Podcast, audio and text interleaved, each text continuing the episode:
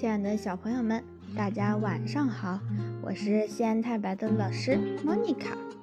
今天带给大家的晚安故事是四只猫的故事。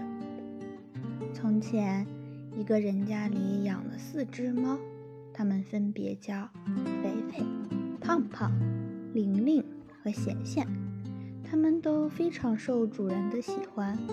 一天中午，它们和往常一样。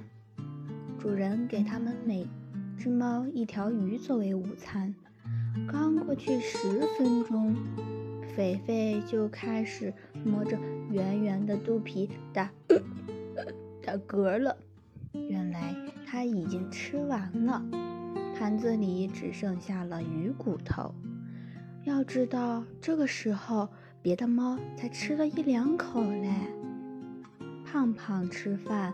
总爱东张西望，一会儿看看天花板，一会儿看看地板，因此他总是最后一个吃晚饭。贤贤呢，他很喜欢找毛病，鸡蛋里都能挑出骨头来。有时候觉得鱼太咸，有时候鱼刺儿太多，还不停嘟囔着鱼不新鲜，所以他也吃得很慢。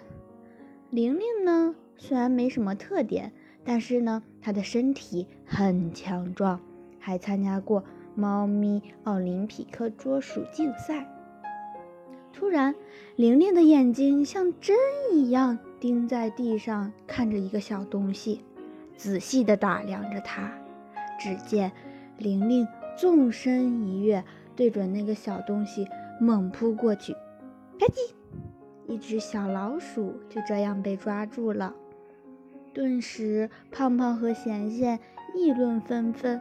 贤贤先开始挑事儿：“都什么年代了，有鱼吃还捉老鼠？”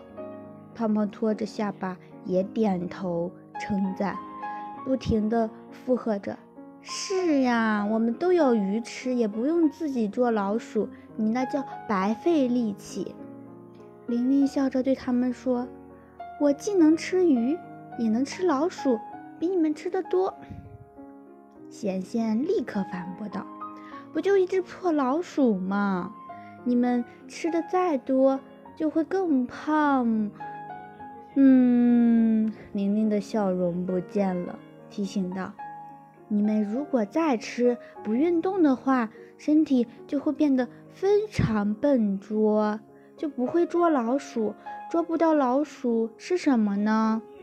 要是主人三天五天都不在家，你们还不得饿死呀？别理他，就他能。我早就吃不惯老鼠了。他们轻蔑道。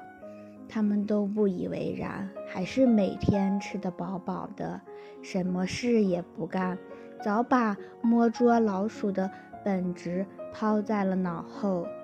当然，只有玲玲依然会在每天吃饭的时候去捉一只老鼠。几年后，主人因为嫌线打碎了他心爱的花瓶，于是把几只猫一起扔到了野外，不再给它们任何吃的了，变成无家可归的流浪猫。除了玲玲以外，它们都留着依赖主人的坏习惯。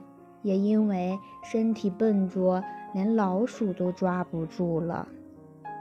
他们说：“不如我们守株待兔吧，躲到垃圾堆旁，等人把剩菜剩饭送上来，说不定还能捡点鱼。”胖胖美美说着，说着，胖胖肥肥都觉得贤贤的办法好，于是连连称赞。哼，妄想！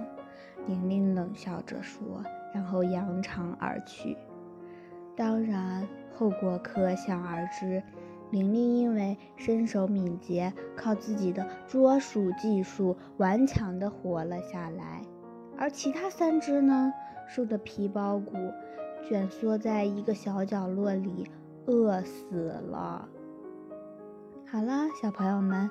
我们今天的晚安故事就讲到这里啦，祝你们做个好梦，晚安。